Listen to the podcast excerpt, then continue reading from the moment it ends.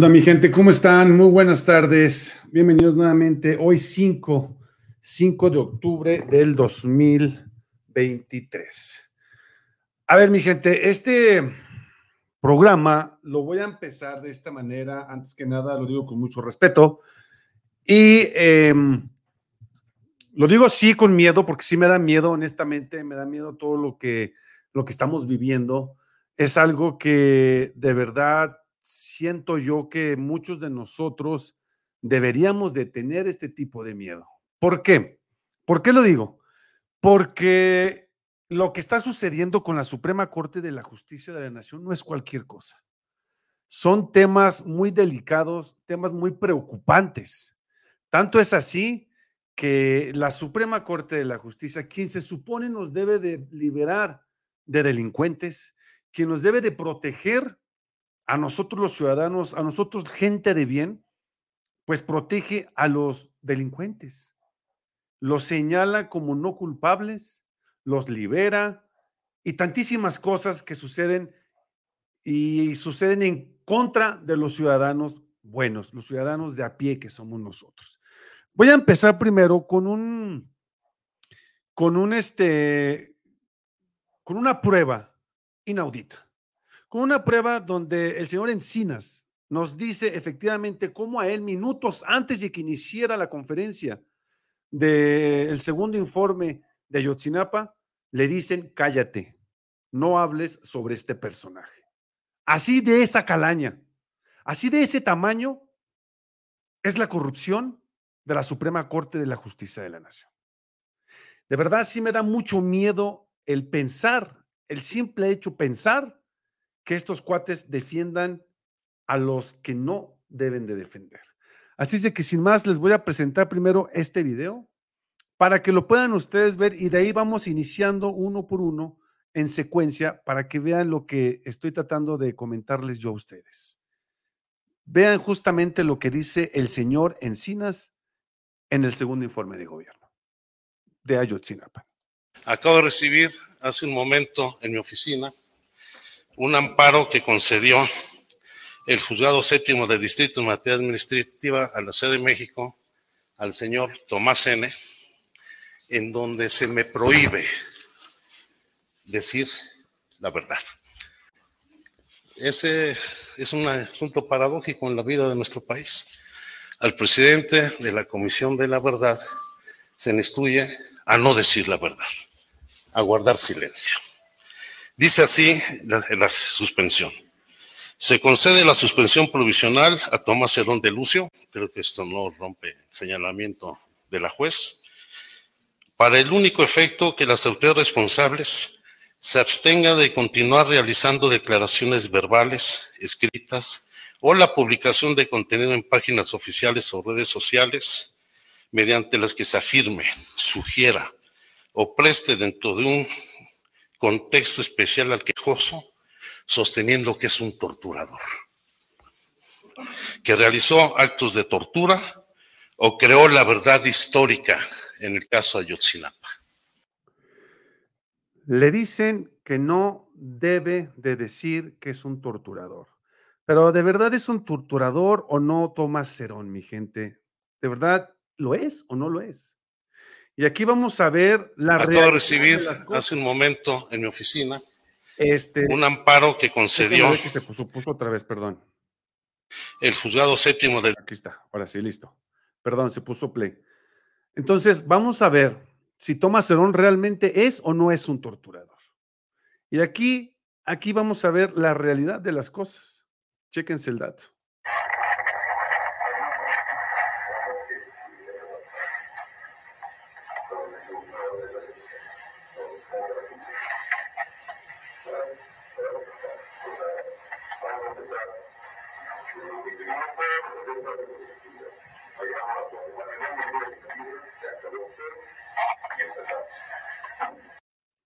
Este que ven aquí, a la izquierda, este de aquí, ese es Tomás Herón.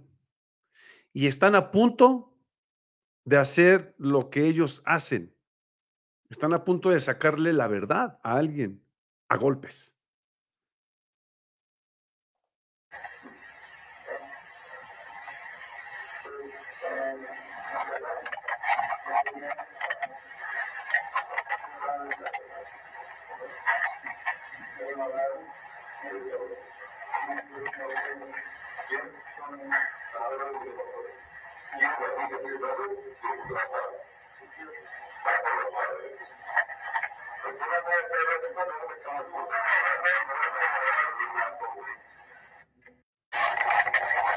Vean aquí, esto de aquí. Chéquense esto, chéquense esto nada más. Ahí está. La primera mamada, con su perdón, la primera mamada y te doy cuello. La primera mamada y te doy cuello. Este tipo de personajes es lo que protege la Suprema Corte de la Justicia de la Nación. Este tipo de personajes es quienes deberían de estar en la cárcel. De verdad tengo hasta miedo a hacer este programa porque, híjole, es que es mucho, mucho lo que están haciendo. ¿Recuerdan ustedes a García Genaro Luna? Genaro García Luna, perdón. ¿Recuerdan ustedes ese cuate? Genaro Luna, pues ahora dicen, dijeron o le comentaron que no hizo nada. Le dieron prácticamente, sin estar en México, la libertad. Dijeron que era una persona que no era, no era culpable, sino era inocente. Este es el temor. Esto es, dice mi estimado Alejandro, Tomás Cerón rechazó el apoyo de Andrés Manuel como testigo protegido porque la información que tiene pone sobre la mesa el dinero que recibieron Peña y demás cómplices, pero él es pieza clave. Sí, es que, perdónenme, pero todo esto es una vil caca. Esto es una caca, mi gente. De verdad, miren, estoy, estoy, les juro que estoy temblando. De verdad estoy temblando porque es mucho lo que, lo que está pasando.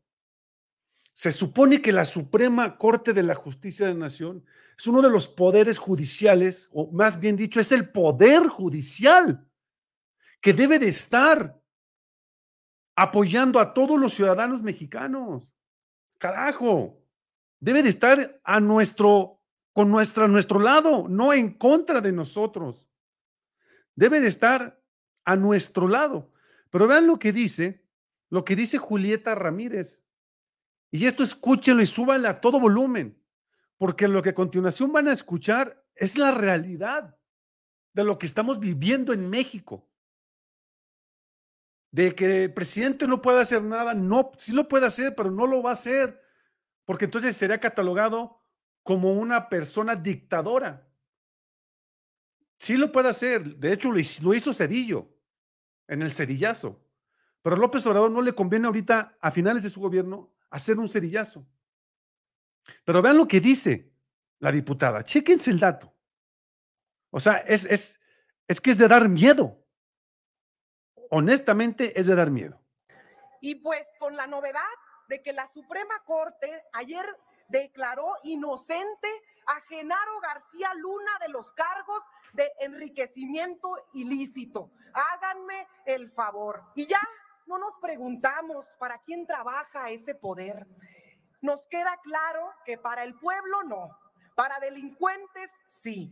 Desde el 2018 cambió el régimen y se sacudió al poder ejecutivo, se sacudió al poder legislativo. El único poder que permanece intacto, inalterado y que se rehúsa a la austeridad, y que sigue viviendo en su Olimpo de privilegios y respondiendo a los intereses del viejo régimen es el poder judicial.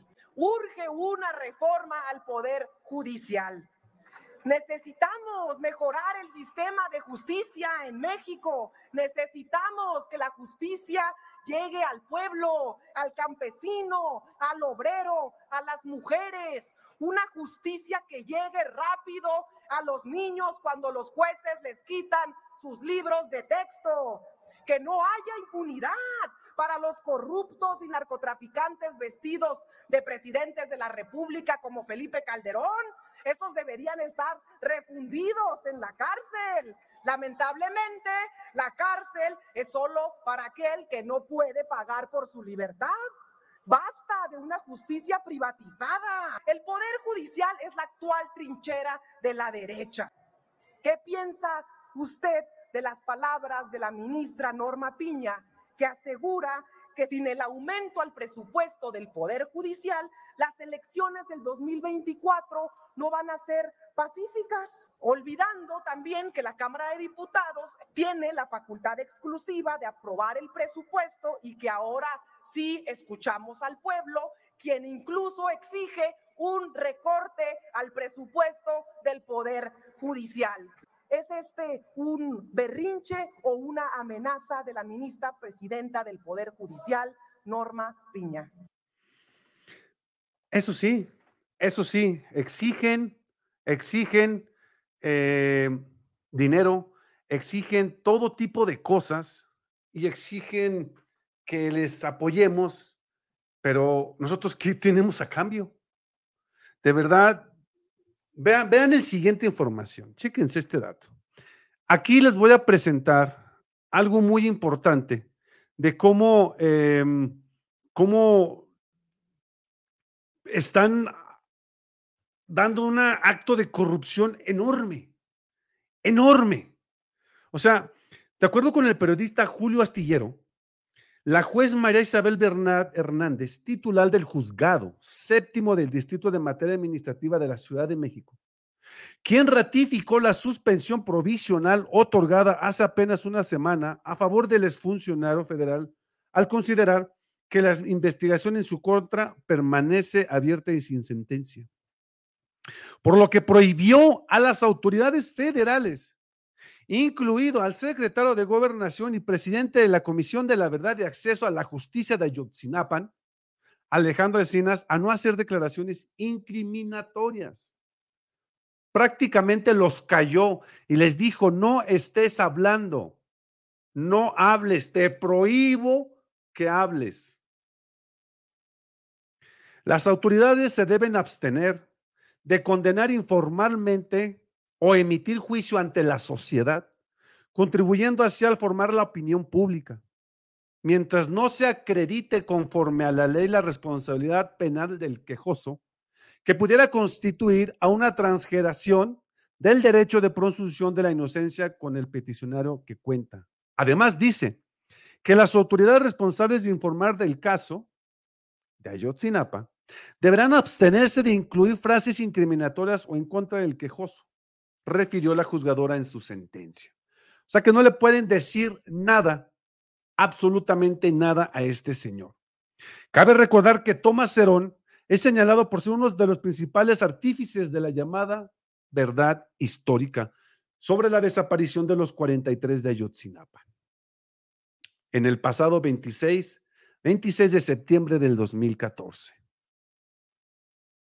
Pero no solo eso, también está implicado en los presuntos actos de tortura para obtener confesiones de los principales integrantes del crimen organizado, como la que acreditó con Felipe Rodríguez Salgado el Cepillo, identificado como presunto integrante de los Guerreros Unidos y que derivó a la vinculación del proceso del ex procurador Murillo Cara. Híjole, es que esto está fuertísimo. O sea, ¿se sabe lo que pasó con Ayotzinapa? Claro que se sabe la verdad honestamente lo saben, fue el Estado. Ya lo dijo López Obrador. Que este cuate sabe, sabe, sabe, sabe la verdad, también la sabe. Pero aquí hay muchísimo en contra. Pero la situación aquí que más da miedo es que la Suprema Corte de la Justicia de la Nación esté apoyando a cada uno de los delincuentes de cuello blanco a cada uno de esos personajes que deberán de estar en la cárcel, pero no lo están. Aquellos personajes que lamentablemente, aquellos personajes que lamentablemente hacen un mal para México. Entonces, ¿con dinero baila el perro? ¿Con dinero puedes hacer lo que tú quieras hacer? O sea, cuando llegue o cuando emitan acá a Andrés Mojar, quien es una persona que se dedicó a, a perjudicar a mujeres teniendo relaciones sin su consentimiento, llegando a México, ¿va a estar libre? porque tiene dinero, porque tiene influencias, porque tiene influyentismo. Entonces, nosotros los ciudadanos, ¿qué? ¿Qué nos espera? Si tenemos un poder judicial que lamentablemente, mi gente, estoy temblando. De verdad estoy temblando, tengo miedo. Porque justamente como dice Tere, ya nos fregamos. ¿Qué hacemos? De verdad es tanto los libros de texto de México, no los dan. Hay estados en que todavía no les dan a los niños los libros de texto. Los detuvieron. Dicen que García Luna es inocente. Están cubriendo esto. Un torturador lo están cubriendo. Dejan salir a personajes que robaron erario, dinero de México y los dejan ir nomás porque ya les dieron dinero, porque ya pagaron la corrupción. De verdad, esto es, es increíble. Es algo tenebroso, porque sí lo es. Es muy, muy tenebroso. Es de dar pavor de que existan delincuentes con el simple hecho de pagar millones, puf, quedan libres. Y las víctimas y los personajes que estuvieron allí, que son ahorita víctimas que son, este, que sus victimarios ya están libres porque simple y sencillamente tenemos una vergüenza de poder judicial, porque tenemos una corrupción en ese poder ejecutivo, en ese poder este, de la Suprema Corte, porque no podemos hacer nada como mexicanos, porque en esto no tenemos voz ni voto. Lo único que podemos hacer es en el 24 votar por los partidos de izquierda para ver si pueden ejercer una nueva ley y quitarlos. Es que mi gente, les juro que estoy temblando. O sea, si te pones a pensar en esto, asesinos, violadores, rateros, todos de cuello blanco, pueden salir libres. Todos ellos pueden salir libres. Imagínense eso. Imagínense el temor. Dice Impeliteri, buenas tardes. Me pregunto dónde tendrán tantos millones escondidos los ministros, aparte de lo que ganan con liberar a estos criminales Suprema Corte de la Justicia. Esa es una pregunta que todos nos hacemos, Impeliteri. ¿Dónde están todos esos millones? La Suprema Corte apoya a quien más le dé dinero, los pobres que se freguen por no tener millones. ¿Y cuánta gente, efectivamente, Alicia, cuánta gente no hay en la cárcel que son inocentes? Que son inocentes, que no hicieron nada más que estorbarle a un millonario y lo meten a la cárcel nomás porque sí. De verdad, mi gente, esto es de dar pavor. Pavor, pavor. Dice Alejandro Encinas que Omar García Hashford sí está ligado en el caso Yosinapa que está en la nómina de los. Tere, ya el mismo presidente lo dijo. Si es cierto que está, que saquen las pruebas y que digan, ahí está, efectivamente, para que López Obrador meta las manos por el señor este, Omar García Hafrush o Hafrush, a mí me da a entender que está limpio, porque López Obrador no se equivoca. Hola, raza de bronce, ¿cómo estás? No se equivoca López Obrador. Dice Silvia, siempre se han escondido así con, no tienen piedad, por eso unidos con la transformación y con el plan C. La esperanza nos une, dice Silvia. García Luna es inocente para lo que le reparte el billete, qué poca. Así es, no, sí, Silvia, de verdad, tengo fe, Silvia, tengo mucha fe, pero también tengo mucho miedo. Tengo mucho, mucho miedo de, de lo que pueda pasar. O sea, prácticamente, y se los digo abiertamente, estamos desprotegidos ante el Poder Judicial. Estamos desprotegidos. Así se las pongo. Así se las pongo. Dice Rebeca, es, es indignante, cuídense mucho, Dios los proteja. Gracias, gracias, Rebeca, de verdad. Está cañón, mi gente. Le pensé mucho en hacer este video. Le pensé una semana y media en si lo hacía o no lo hacía. Pero tienen que saberlo. Tienen que saber lo que está, lo que está pasando, mi gente. De verdad, está muy cañón esto. Dice Dilicia Benjamín, ya saben ahora los que tienen las cortes pura basura como lo hacemos, ya saben que tienen que sacar todos estos corruptos, sacarlos a patadas a todos de la corte como la piña puerca. ¿Cómo no soy sus hijos de la Suprema, pero si fueran los hijos de la piña del señor Aguilar, los hubieran buscado por debajo de las piedras? Todos los de la Suprema Corte deben de estar presos, dice Nora. El miedo no ayuda, el miedo paraliza, tranquilo. Así es, Silvia. Bueno, mi gente, pues si les gustó el programa, les pido que me regalen su poderosísimo like. Este, si aún no te has suscrito a mi canal, te invito a que te suscribas. Es gratis y no te vas a arrepentir. Y también te invito a que active las notificaciones para que YouTube te diga, te diga cuando subimos un nuevo video. Eh, mi gente, pues muchísimas gracias por todo, por estar aquí, por su tiempo principalmente. Gracias por su tiempo. Gracias a los que comentaron. Gracias a los que se, se, metieron a la, a, la, a la, transmisión. Muchísimas gracias a todos ustedes. Mi gente, yo soy Evodio Camarena. Y esto fue el terror de la Suprema Corte de la Justicia de la Nación. Da miedo, da bastante, bastante miedo. Leo los últimos dos comentarios que me llegaron y nos vamos. Dice, solo el pueblo puede salvar al pueblo, dice Silvia. Voto masivo por Morena, plan C. Y dice mi estimado Atere, gracias, hasta la próxima. Mi gente, yo soy Evodio Camarena y esto fue La Verdad Duele. Nos vemos, mi gente.